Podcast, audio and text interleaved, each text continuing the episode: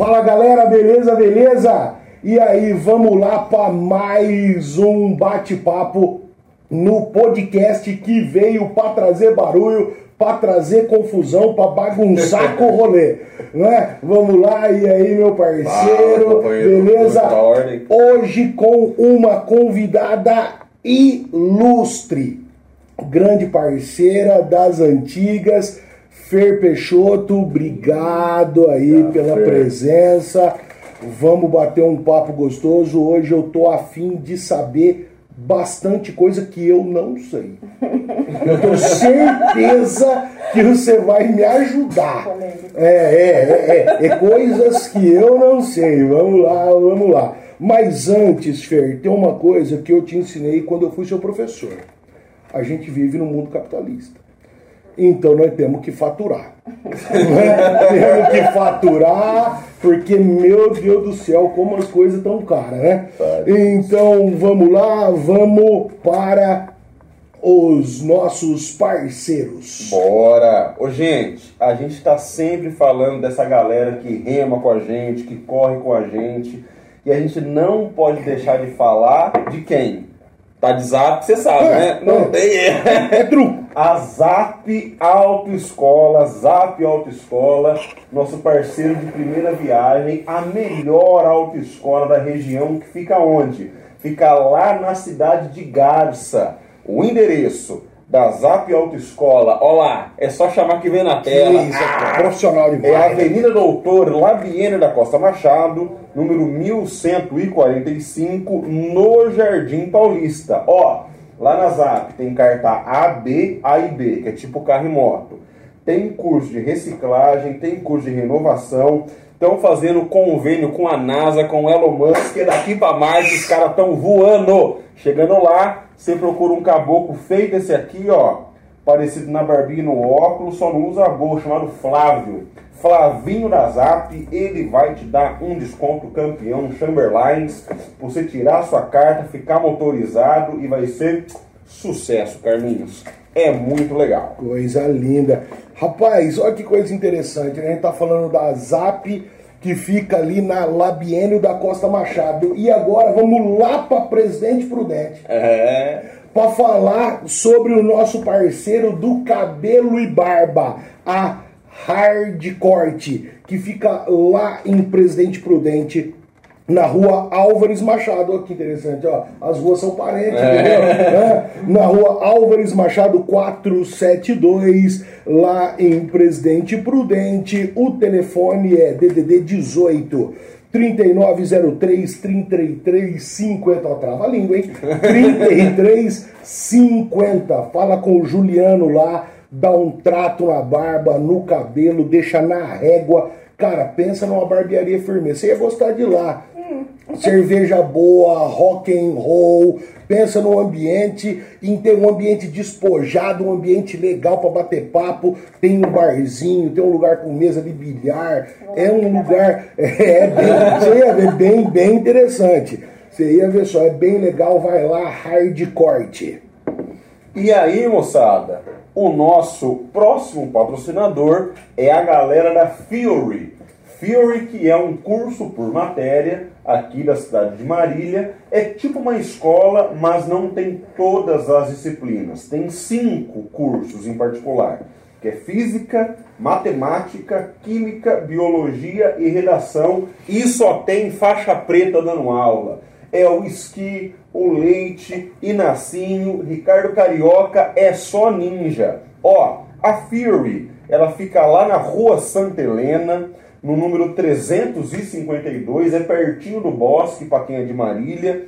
O telefone da rapaziada é 014 98121 4287 e lá eles operam milagres. Você pode fazer um curso, pode fazer dois, pode fazer os cinco, pode fazer aula particular, tudo dá negócio. Chega lá, procura ou o esqui ou o leite, que eles vão fazer um negócio bom para você. E além disso, tem um extra, tem um plus. Se você fizer algum curso na Fury, uma vez por mês, vai ter uma aula de geografia política, atualidade, geografia econômica, com um desses dois barbudos que vos fala. Já teve aula de bonapartismo no Brasil, já teve aula de guerra na Ucrânia, já teve aula de terra indígena, ou seja, é só tema quente para você voar no vestibular e se livrar dessa etapa da vida que bem ou mal tá aí, bem ou mal faz parte, não é verdade? Tem que superar, vamos para cima. E vamos para cima. Gente, hoje o nosso papo vai ser super legal. Carlão,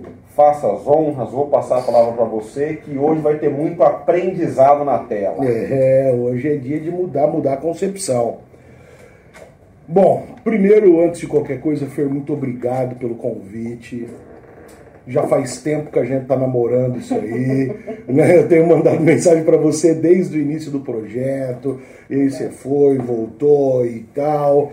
Até a gente conseguir bater a agenda demorou um pouquinho. Muito obrigado por você aí dedicar um pouco do seu tempo para conversar com a galera. É sempre uma honra para mim receber as pessoas aqui.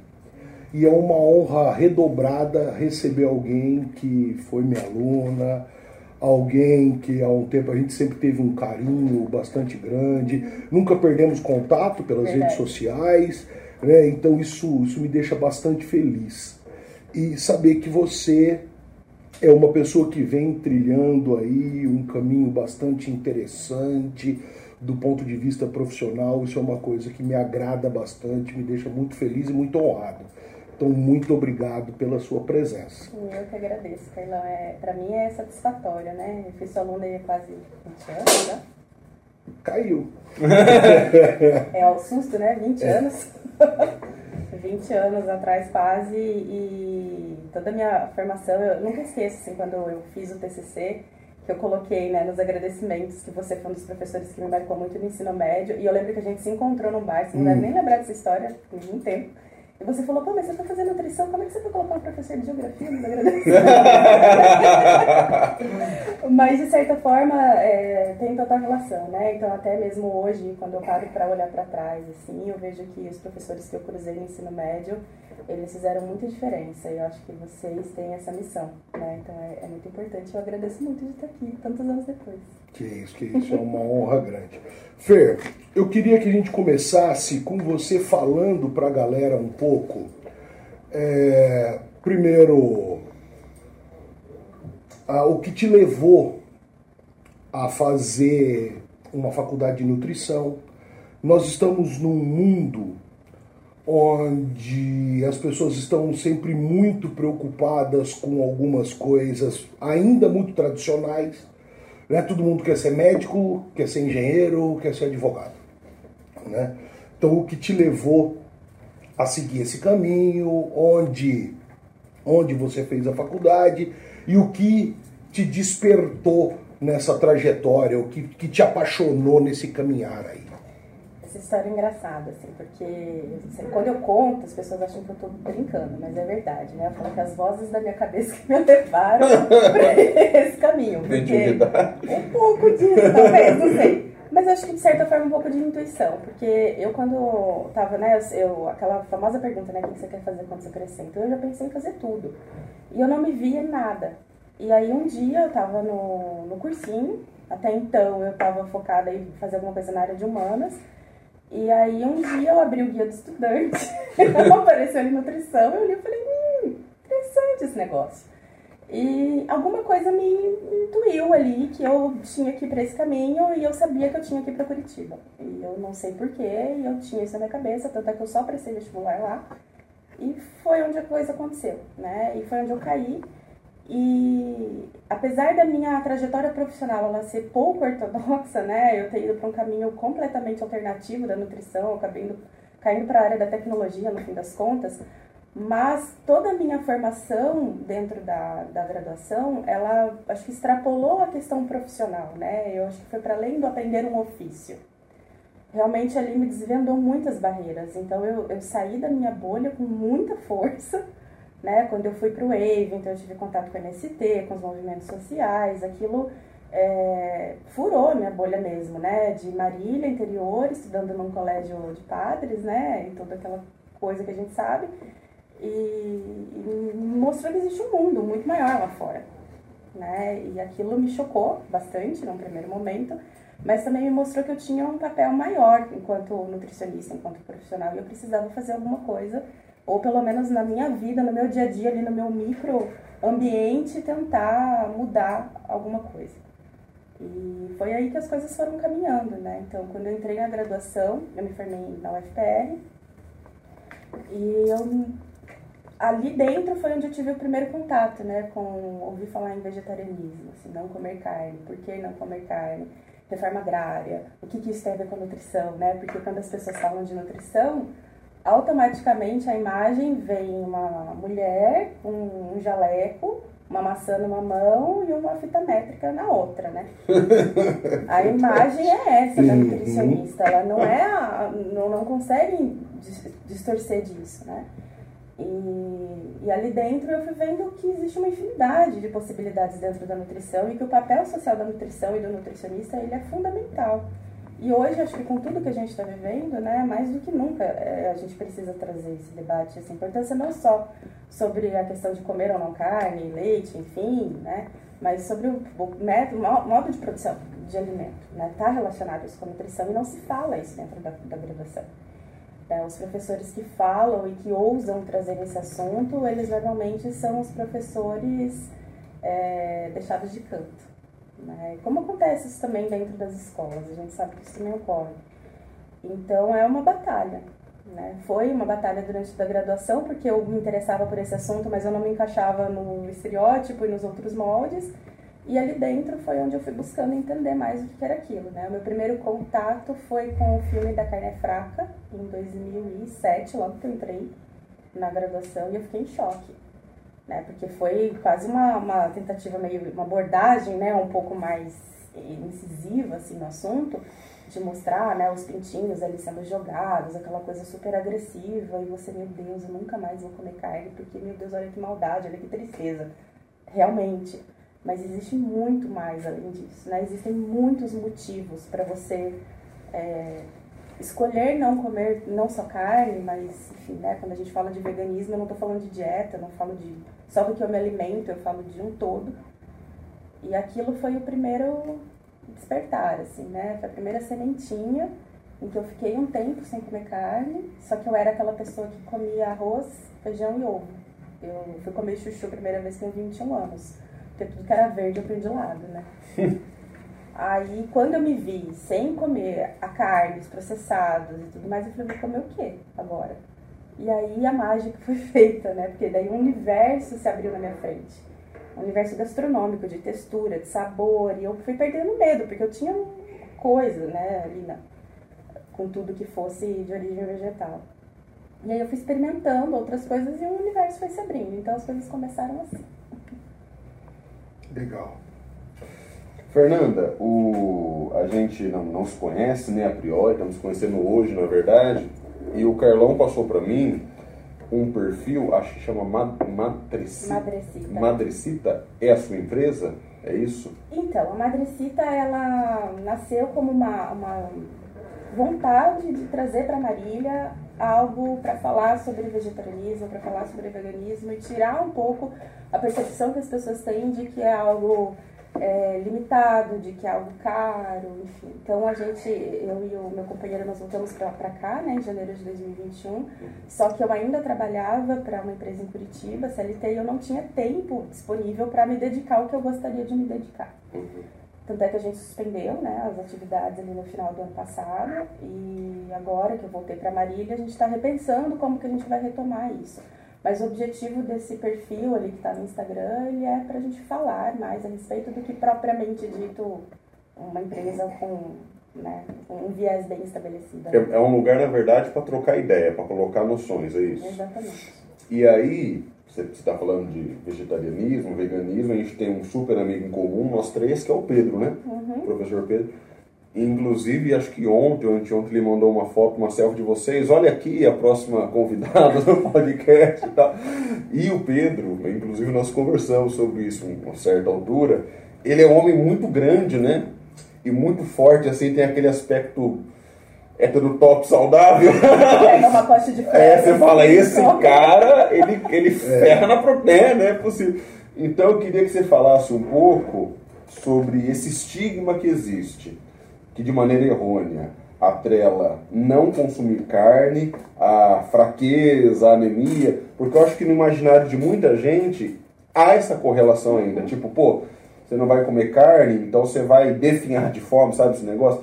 Como é que a gente faz? Tá magrinho, fraquinho. É. Eu, por exemplo, como um monte de carne, estou nesse shapeão aí que você tá vendo, né? Só o pó na viola. Como é que eu tenho que parar com a droga, talvez? Tô brincando, viu, Chico? Pelo amor de Deus. Vai ganhar mais uma delícia. Ah, vai. Jesus Cristo. Como é que eu faço, como é que a gente faz para começar a transgredir essa noção errada que atrela é o não consumo de carne com a desnutrição?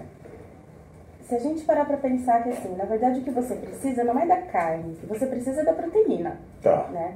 Então eu tenho proteína em N outros alimentos. Aí a gente entra lá do lado da fisiologia, né? Uma proteína ela é formada é, por várias, várias partezinhas que são os aminoácidos e é o consumo desses aminoácidos que vai garantir a, minha nutrição, né? A, minha, a nutrição celular, enfim. Então, quando eu falo a partir desse aspecto, eu posso facilmente trocar a carne, o bife ali do meu prato, por uma coisa abençoada que a gente tem no Brasil, que é arroz e feijão. Né? Então, a- nutricionalmente falando, a combinação de arroz e feijão, ele me garante um aporte desses aminoácidos que vão suprir a minha demanda proteica. É óbvio, né, que eu tenho é, particularidades infinitas. Então, eu tenho faixa de, faixa de idade, eu tenho atividade física, eu tenho estado geral de saúde do indivíduo, enfim, muitas variáveis para dizer a sua necessidade proteica, energética, ela é diferente da minha, que é diferente do Carlão, que é diferente do Pedro e assim por diante, né? Então, a gente precisa, quando fala né, do consumo de alimentos de uma maneira saudável, a ponto de se manter nutrido, eu preciso olhar também para a individualidade, para entender o que aquele indivíduo realmente precisa, o quanto ele precisa consumir para ser um indivíduo saudável. Então, eu posso ser uma pessoa que come carne, mas eu como carne, arroz, feijão, miojo, bolacha recheada e refrigerante. E eu não sou um cara saudável. Assim como eu posso ser uma pessoa, um vegetariano, que na verdade ele só não come carne, mas ele não come planta. Ele vai comer um monte de derivado de soja, um monte de ultraprocessado, vai comer só é, macarrão, batata e vai acabar nisso a alimentação dele. Ele também não vai ser um indivíduo saudável. Entendi. Né? O mesmo vale para o leite. Então, para a criança crescer forte, ela tem que tomar o leite. Será que tem mesmo? Né? Se a gente for parar para pensar no raciocínio lógico, assim, nem entrando tanto no mérito de questão de saúde e, e ah, o cálcio e tal, mas quando a mulher ela engravida, ela, ela pare a criança e ela amamenta, ela produz, o próprio corpo dela produz o leite para alimentar aquela criança. Até um determinado momento em que aquela criança não tem mais a necessidade é, daquele leite, ela mesma né, deixa de amamentar e o corpo dela para de produzir o leite.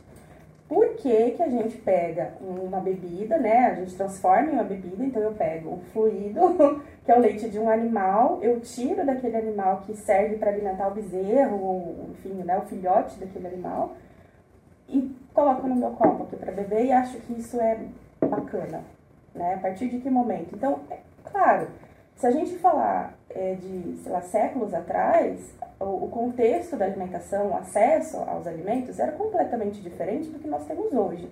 Né?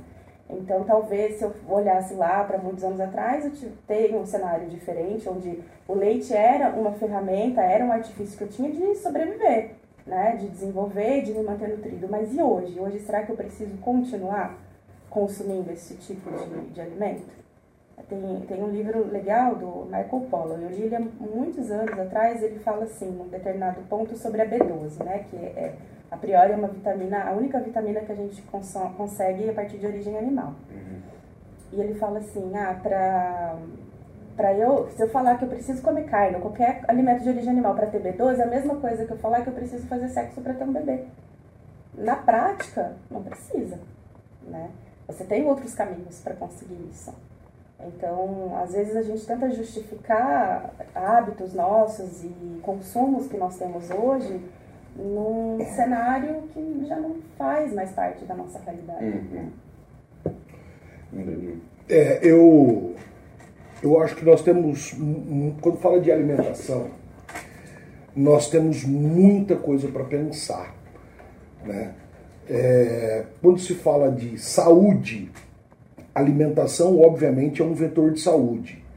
Mas não necessariamente as pessoas elas estejam se alimentando para ter saúde. É, e a gente tem que excluir desse debate as pessoas que estão privadas de alimento. Né, que é, é uma outra discussão, uma discussão de política pública, uma discussão muito mais ampla, eu acho, do que, do que o que a gente quer aqui. Quando você falou do leite, por exemplo, eu penso que as pessoas consomem porque elas gostam, porque é gostoso, que gera algum tipo de prazer. A alimentação para as pessoas, a partir de uma camada social que tem acesso ao alimento. Então vamos partir daí. Partindo desse elemento, a alimentação está muito mais focada no prazer do que na manutenção de nutrição básica que o indivíduo tem no decorrer do dia. Eu não me alimento preocupado com a vitamina que eu estou tomando. né? Não. A gente chega às 11 horas da noite, pede um cupim com mandioca e cerveja, ninguém está preocupado com a quantidade com de nutrição. Da mesma forma que quem come uma porção de batata frita não está preocupado com nutrição. Eu acho que é uma questão de prazer. E aí, eu gostaria muito que você falasse sobre isso, porque eu acho que isso é um, um aspecto importante. Eu não quero, nesse momento, entrar numa vibe de debate político, é, tampouco uma discussão, porque às vezes eu vejo as pessoas é, debatendo veganos, vegetarianos, é, não vegetarianos, nem sei como é que chama mais. É, é, né?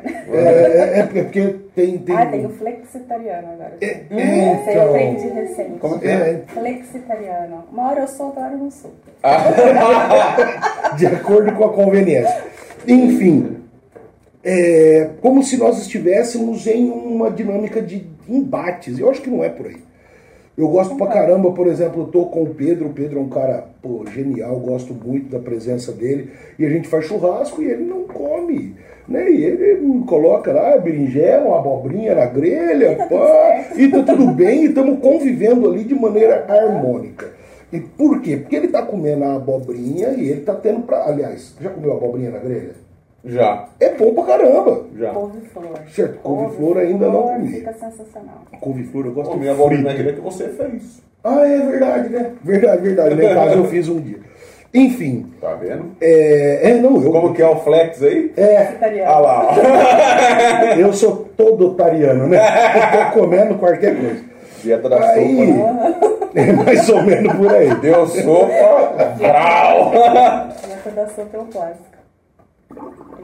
Mas aí, eu queria que você falasse um pouco exatamente sobre essa coisa do prazer. Vou comer. Porque quando você fala de comer chuchu,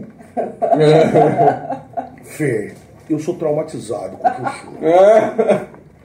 Isso Cara, é incompreendido. cara, eu vou, não, eu vou contar essa história que você vai ver, é uma história pavorosa, cara. É coisa dos antigamente, anos 80, aquela pegada. Minha mãe, eu e meu irmão, molequinho, zica, problema, quebrava tudo, aquele negócio todo. Então minha mãe fazia o prato da gente. E minha mãe foi colocar comida no prato e tinha chuchu refogado. Eu falei, mãe, não põe chuchu que eu não gosto. Meu pai falou, o quê? Eu não gosto de chuchu. Ele vai pro seu quarto. Não almocei, só tomei água até a hora da janta.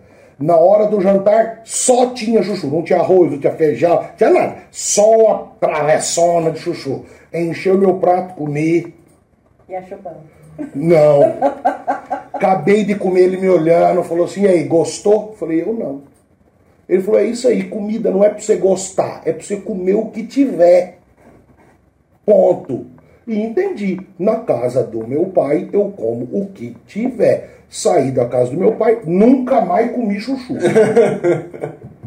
nunca mais comi, nem bife de fígado, também não gosto. Enfim, então eu queria que você falasse um pouco sobre esse lance do prazer. Eu sou de uma geração que a gente foi descobrir o prazer alimentar muito tardiamente. Era come o que tem aí, não enche o saco. Então, eu queria que você falasse um pouco sobre esse, essa relação do prazer na alimentação e vegetarianismo, veganismo, que as pessoas tendem a excluir essas coisas. Uhum. Né? Queria que você falasse sobre essa pegada. É, como a gente estava falando, né? quando eu falo de, de alimentação, falo do, do, do, que eu preciso comer, quando eu vou comer, eu não penso assim, nossa, aqui tem tantos gramas de proteína, aqui tem tanto de fibra. Ninguém pensa assim, né? A não ser que você tenha um, um, uma situação, um problema de fato, né? Existem transtornos alimentares que a pessoa não, não isso é real. Mas, via de regra, a gente come para se satisfazer. Eu como aquilo que me faz feliz, né? E eu sou uma pessoa que adora comer. E isso é algo que me traz prazer, me traz felicidade. Para além disso, é a socialização, né? Então, sentar numa mesa com família, com amigos e você colocar algo que é gostoso e ver a satisfação no outro, né? Eu preparei algo para você e tudo mais. Então, isso tudo faz parte do ato de se alimentar.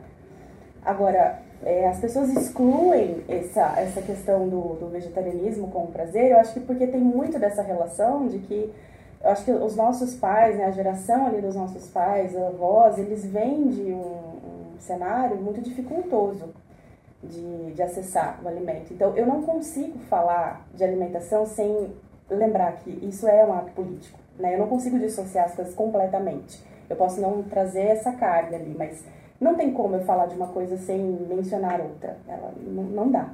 Né? Então, a própria ascensão ali social das pessoas, quando você tem uma grana sobrando, a primeira coisa que você vai fazer é comprar comida. É comprar um negócio gostoso que você queria no mercado. Independente se isso é saudável, se isso não é saudável, dane-se, não é isso que você está procurando. Né? Eu lembro quando eu estava na faculdade, eu fui fazer um trabalho numa, na região metropolitana lá em Curitiba, é, com a aplicação de um questionário de segurança alimentar. E aí teve uma, uma mãe que falou assim para mim, não, eu compro pro meu filho iogurte, bolacha recheada, hambúrguer, eu sei que não é saudável, mas eu compro porque eu queria comer e eu não podia. E agora que eu posso, eu quero que ele possa. Então eu acho que isso, de certa forma, está muito incutido na gente. Essa, essa história do chuchu, ele é o reflexo disso. Você nunca mais vai querer na vida ver chuchu na frente, porque foi uma, uma, um cenário extremamente traumático e ele te reflete a privação. Então, no momento em que eu tenho a liberdade de escolha, de eu tenho dinheiro na mão, onde eu posso escolher o que eu vou comprar e eu posso escolher ter prazer, isso, de certa forma, está relacionado também com a comida, né? Então, o que eu acho problemático é quando a gente tenta catequizar as pessoas, né? Vou até usar o exemplo do Pedro. É, o Pedro não está tentando catequizar ninguém quando está no churrasco, e vice-versa, né? Acho que as pessoas que estão ali também têm que respeitar o posicionamento e boa, cada um come o que quer. Mas eu acho que é importante a gente refletir sobre as nossas escolhas e entender que eu também posso ter prazer em algo, né? Comer algo, socializar um prato, uma refeição, sem necessariamente envolver sofrimento animal, envolver o impacto ambiental que tem né, na, na produção de carne, na agropecuária, enfim. Então, eu acho que esse é o grande ponto. Quando eu decido parar de comer carne, parar de consumir leite e ovos, eu decido por quê? O que, que é que me move? Cada um vai ser movido por uma coisa, né? E a partir do momento onde eu tomo essa decisão, eu começo a encontrar o prazer em outras coisas, né? E foi um pouco do que aconteceu comigo.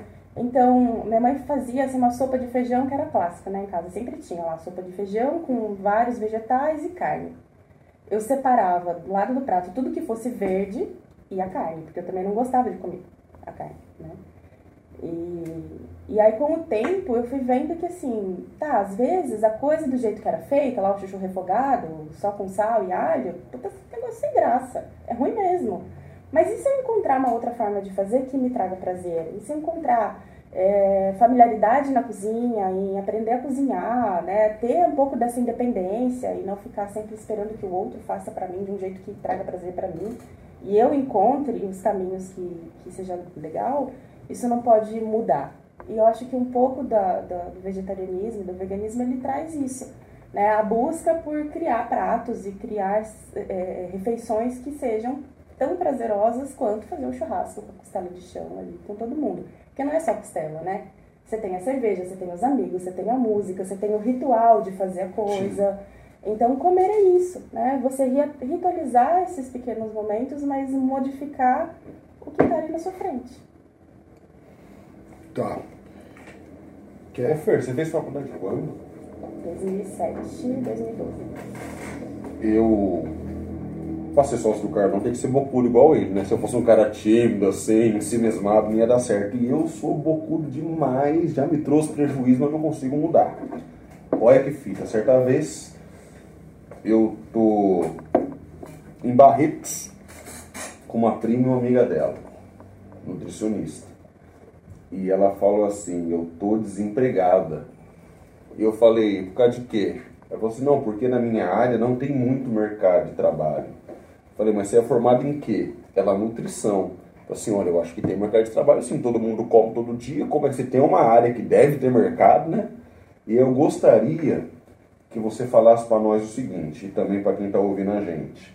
Essa escolha, dá para ver que você gosta do que você faz. Você, você fala com paixão, isso tá, tá na cara, né? É muito nítido. Fala pra gente, para quem está ouvindo, assim, para quem fizer essa escolha de carreira, para onde é que dá ir? A nutrição, ela é infinita.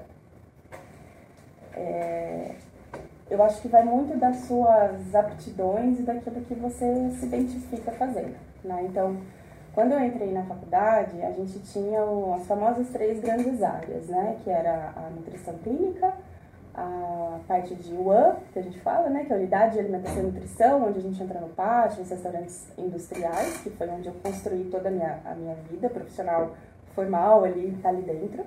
E a área de saúde pública, né? Então, onde a gente pode ir para dentro das políticas públicas, dentro né, do, das unidades de saúde, enfim. É, e eu acho que isso é muito limitado, né? Quando a gente enxerga só coisa assim, dentro dessas três caixinhas, e existe muito mais. Aí você consegue trabalhar com marketing, você tem a própria docência, e no meu caso, que eu acabei indo para a área da, da gestão, da administração, mas relacionada à tecnologia, né? Eu trabalhei anos numa empresa de sistema de gestão para restaurante industrial.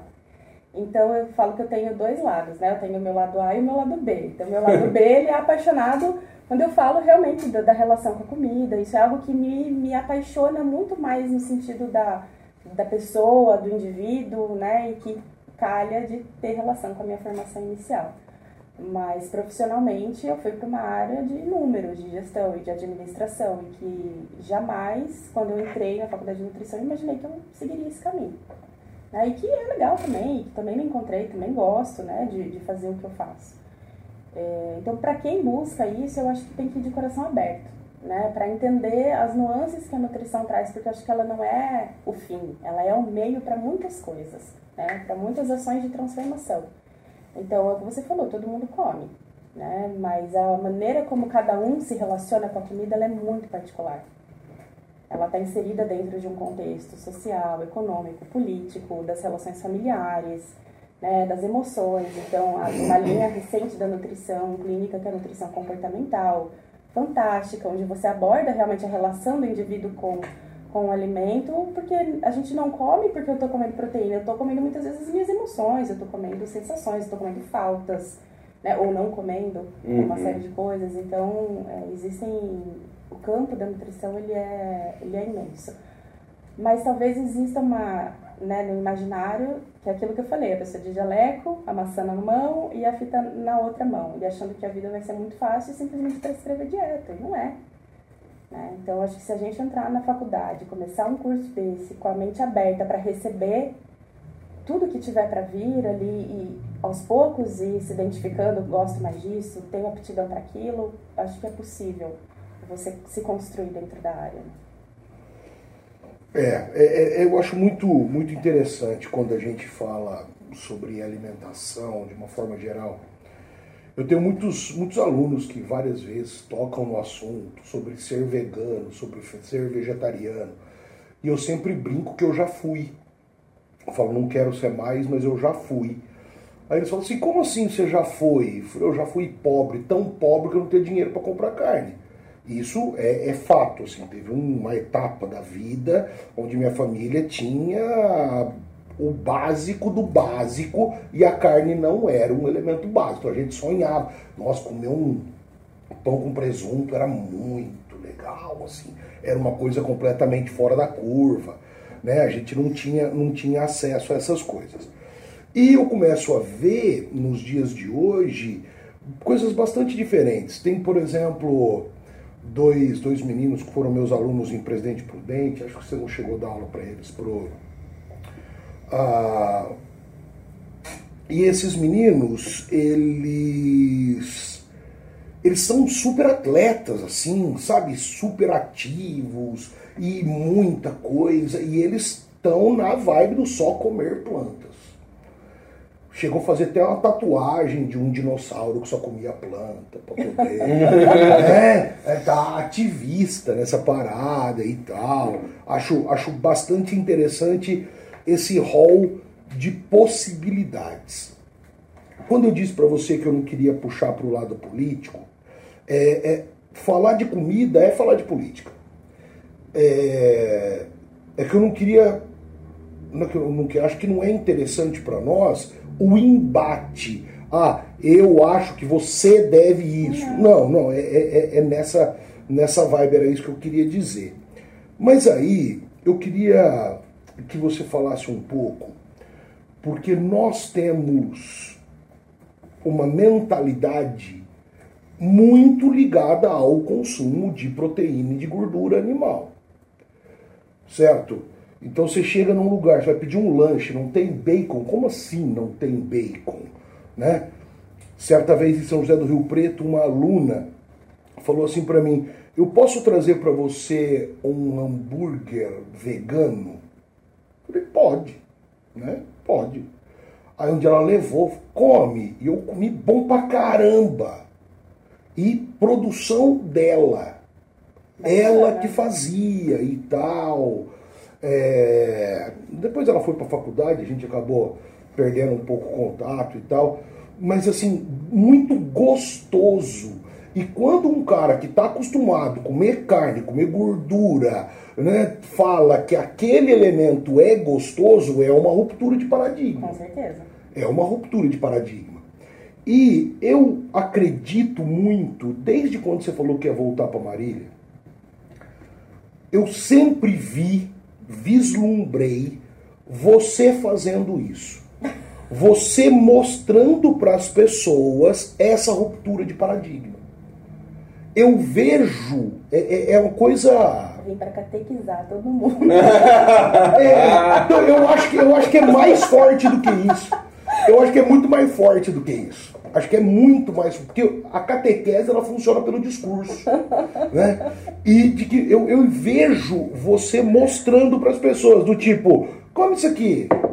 Nossa, que gostoso. É de jaca. Chupa essa manga. É, eu vejo isso. Jaca verde. É, sabe? Do tipo, ó, como isso aqui, ó, tá vendo isso aqui? Ó, isso é chuchu. Fala, ah, chuchu, o cara é chuchu. Tal. Você acha que isso que eu vi. As vozes da cabeça também. Você acha que isso é uma doidura da minha parte ou é mediunidade de um lado falando com a do outro e isso vai rolar? Agora eu fiquei hein? Olha, não sei, Carlão. Isso é um desejo, realmente, né? Porque, assim, eu tive muitas fases do, do, nessa relação com a carne, né? Então eu parei de comer, aí eu voltei voltei a comer, aí parei de novo, aí conheci o Vinícius que já era vegetariano também, e aí pronto, né? Aí foi feito a coisa. Então, é, é um desejo realmente meu, que é isso que você falou sobre o prazer, né? Mostrar para as pessoas de que é possível. Eu não, tô, não acho que as pessoas têm que deixar de comer o que é certo ou errado, não entro nesse mérito, porque acho que essa decisão de certo e errado ela também é muito individual. Mas é mostrar que assim, é possível, né? É, eu acho que uma das coisas assim, mais estigmatizadas né, do, do veganismo é o tofu. Né? Quando as pessoas falam de tofu, todo mundo, assim, 100 em 100 pessoas torcem o nariz e falam, Deus me livre. Não tem gosto de nada esse negócio. Eu já comi 20 vezes mais ou menos e detestei todas elas. Comeu errado. Eu acredito. Não, eu acredito. Eu, eu acredito. Porque eu vejo você falando do tofu. Tem uma menina que que a minha amiga Lara, ela fala de comer tofu com um negócio tão legal. Eu falo, não é possível, mano. Tem alguma coisa que não tá conversando. Tô temperando errado. Eu devia ter trazido, né? Que não, mas deixa, a gente ainda vai fazer um churrasco que eu vou fazer o tofu pra você, cara. Tá. Mas assim, é, o tofu ele é um, um, alimento mais emblemático, né? Porque todo mundo torce o nariz, Ah, porque é de soja, né? Aí tem mais esse ponto. E que não tem gosto de nada, como lá no restaurante japonês quando vem aqueles quatro, assim, só pra começar o rodízio e depois eu esqueço que eu comi tofu, né? No máximo é isso. É... Mas na verdade é aquilo, é a forma de preparar, né? É encontrar um produto de qualidade. Então, assim, não vou trazer marcas em nada, mas tem um pessoal de fora fazendo uma produção de tofu orgânico, que é um negócio, gente, é fora do comum, assim, o negócio, sabe? É, é fora do normal.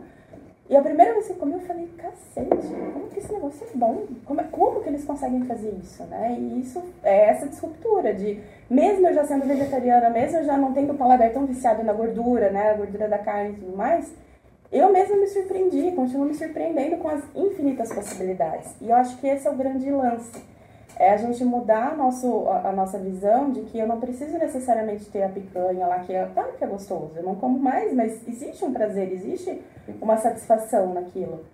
Mas por que, que aquilo me traz prazer? Quais são as sensações? O que, que tem naquela comida que me, me faz achar bom? Né? Então, talvez é trabalhar e buscar alternativas que possam me trazer uma sensação semelhante ou até maior do que aquilo. Então, no meu caso, né, falando da minha experiência, foi um pouco disso que aconteceu. Quando eu deixei de ter medo né, de comer planta, é, eu vi que, cara, um mundo infinito. Eu posso pegar uma abóbora e dessa abóbora fazer 800 coisas diferentes. Eu posso ir do doce para o salgado, para o aperitivo, para o creme, para tudo, pra, sabe, para o bolo. Então é uma infinidade tão grande de possibilidades e isso, como eu gosto da cozinha, né, e eu também tenho prazer em fazer, para além do comer, é, isso, isso me abriu a mente. Né? Então eu quero que as pessoas experimentem isso também, não necessariamente para falar pare de comer carne, mas para ver que assim, cara, às vezes dá para você diminuir um pouquinho. A coisa mais impressionante que aconteceu na minha vida foi meu pai parar de comer carne. Porque ele vem de uma, de uma trajetória que não tinha dinheiro, né? Veio do sítio, trabalhando na roça, enfim, muita dificuldade. É, e era o cara que comia, ele vai ouvir certamente, sim, ele era o cara que comia um quilo de carne. Minha, minha mãe fazia comida pra, que era para almoço tinha que sobrar para janta. Ele comia tudo. Né? Por quê? Porque não tinha. A hora que teve, nossa, desatou comer. E aí eu parei de comer carne, aí nisso foi vindo as coisas, ele mesmo foi né, se envolvendo com algumas questões e foi percebendo que assim, pô, eu gosto, eu gosto muito de comer carne, mas eu não vou mais. E aí ele passou a encontrar prazer em outras coisas. Né? E foi uma decisão dele, sem a catequese ali, sem, sem nada de discurso, mas na convivência e vendo que era possível. Né? Então, se eu entendi bem, porque você não quis me responder o que eu perguntei. hum. Mas se eu entendi bem, então nós podemos esperar aí para esse próximo, esse próximo semestre que você vai iniciar alguma coisa na difusão de conhecimento com relação a são é essa palavra, não é? A produção de alimentos de, de, de ordem vegana, ensinar as pessoas a fazer. Porque eu vejo, Fer, muita gente que gostaria de saber fazer, por mais que tenha comunicação na internet, ela é ineficaz, porque essa coisa de tutorial para cozinhar, se você gosta de cozinhar, você sabe o que eu estou falando. Não dá para você saber qual é o ponto do negócio olhando não, quem está batendo não. pelo YouTube. Não tem jeito. Qual é o ponto de tal coisa? Qual é a textura de tal coisa? Você tem que estar. Tá... fazer isso depois que você é, tem... é, tem que ter. É para alguém que está avançado. E tem muita, muita gente que quer saber fazer. Fala assim, tá legal, ah, eu vou ser vegano. Pô, tô, comprei a ideia, gostei da ideia, quero seguir essa parada. Como que eu vou fazer isso? Na minha casa todo mundo é bife com bife, eu não sei fazer outra coisa, não sei para onde correr. Nós estamos em uma cidade, é diferente se eu estou em São Paulo. Uhum. É diferente se eu estou em Curitiba, se eu estou no Rio de Janeiro, nós estamos em Marília. Marília é difícil. Certo, é, é, nós estamos em Marília e assim, é uma cidade que está crescendo, que tem uma mentalidade ainda bastante ortodoxa em muita coisa, e eu acho que carece disso. Então, se eu entendi bem as vozes captadas aqui, E no próximo semestre, Madrecita estará trabalhando nesse segmento, é isso? É um plano, é um plano, né? Eu voltei agora vim de São Paulo, depois de um cinco meses ali bem traumáticos, por assim dizer, né? Foi bem complicado e eu voltei assim, quero ver o que eu vou fazer, né? Repensar essa trajetória, porque eu não quero.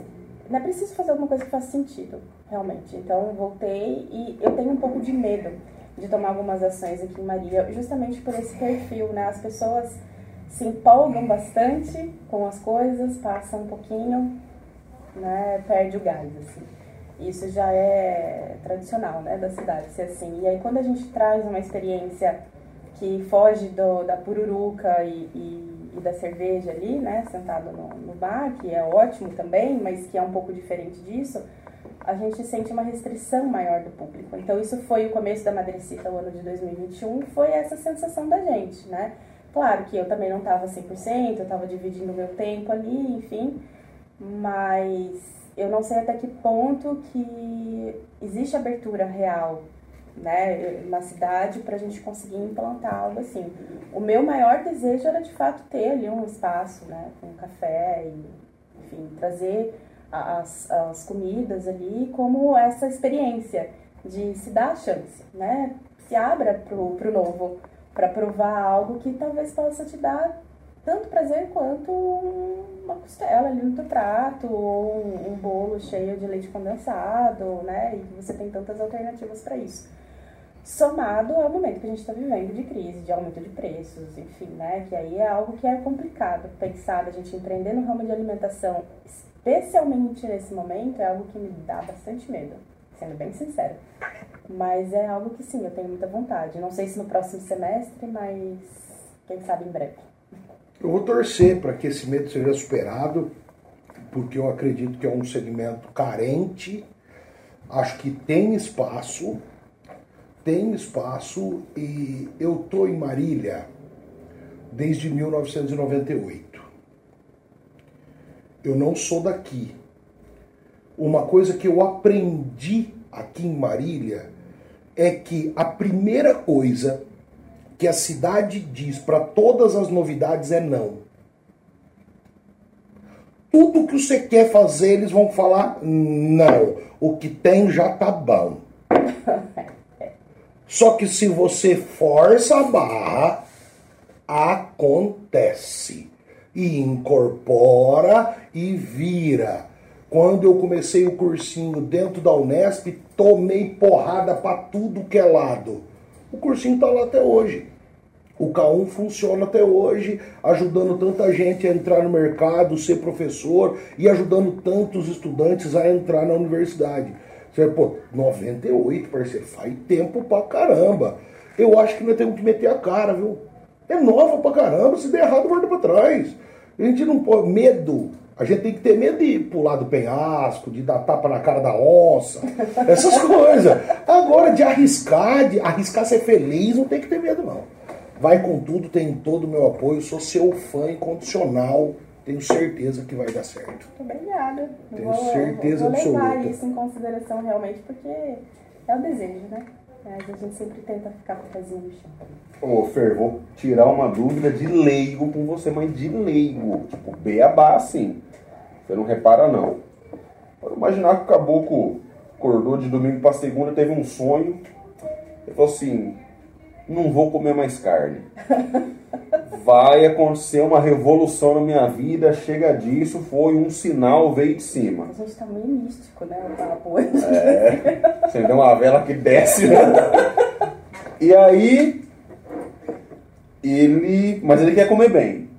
Não quer cair nessa coisa de, de ficar super limitado, desnutrido. Ele quer comer bem, ele quer tomar café da manhã que é almoçar, que é o café da tarde, que é a janta. Você entendeu? Como que esse caboclo aí monta um cardápio legal para ele num dia? Ele vai, vai ter um dia dessa experiência. O que, que ele comeria? Exatamente. Eu acho que a primeira, o primeiro ponto que as pessoas têm quando pensam o que, que eu vou comer agora, ela pensa numa parada muito complicada Ele fala, puta, mas e agora? Agora não tem mais opção, agora ferrou. Aí o que, que ele faz? Ele vai lá no mercado, aí ele descobre uma sessão lá cheia de troço congelado, caro pra caramba. Ele, é. Aí ele desiste e fala, é caro, não dá. Verdade. Aí a minha resposta é assim, é pensar simples.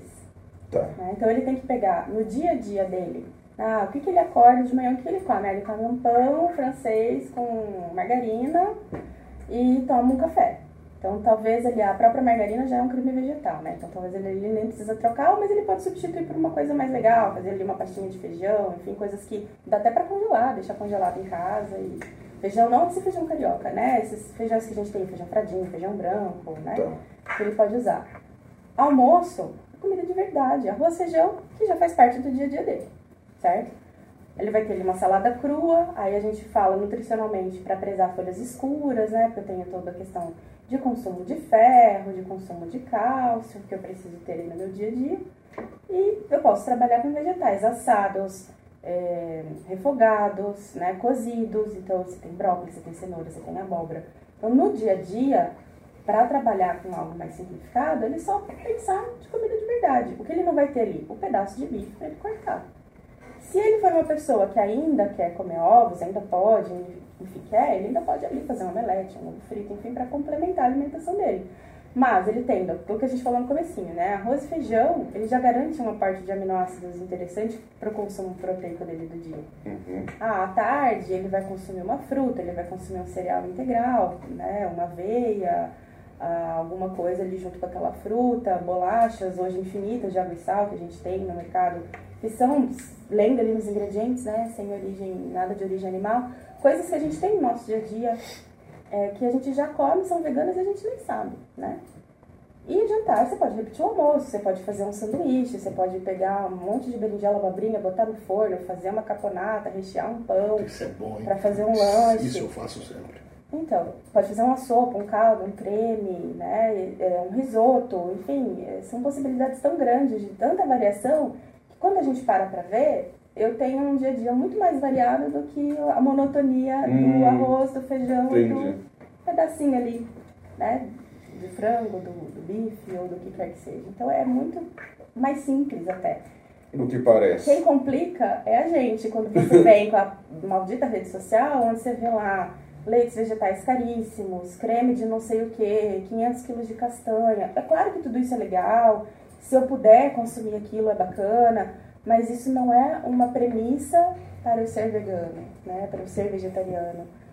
É, eu posso simplificar e olhar para um outro lado, que também vai ser prazeroso, que também vai ser bom, e não, não é caro, né? Não necessariamente caro, comprando aí os outros processados do mercado que a gente tem também, enfim, então pode ser bem simples. Ou seja, vai no hortifruti. Faz a festa. E faz a feira. E faz a feira e pronto, e já era. A felicidade está garantida. é isso aí. Você quer mais alguma coisa para fechar? Eu tô satisfeito. Fer. Sair daqui, vou comprar uma rúcula, inclusive. Gosto muito, ó. Mais uma amarguinha. É, pega a rúcula, enrola na manga assim, ó, maravilha. Ah, verdade. É, você vê, tem, tem, tem que ter o. Tem que ter o... o negócio de enrolar a folha, quem fez o Nesp geralmente é sai Ai, meu Deus do céu, Fer. Eu queria agradecer bastante aí a sua presença. Você quer deixar alguma mensagem para a galera, falar alguma coisa, deixar alguma algum oi em específico? Eu devia ter pensado mais nesse final, né? tipo, lembra quando, lembra quando o Abujanra tava, o saudoso Abujanra no Provocações? Qual o sentido da é, vida? Qual o sentido da vida? Não vou bater doído assim. Mas se você quiser falar alguma coisa pra galera, a câmera tá aí, tá aberto para você.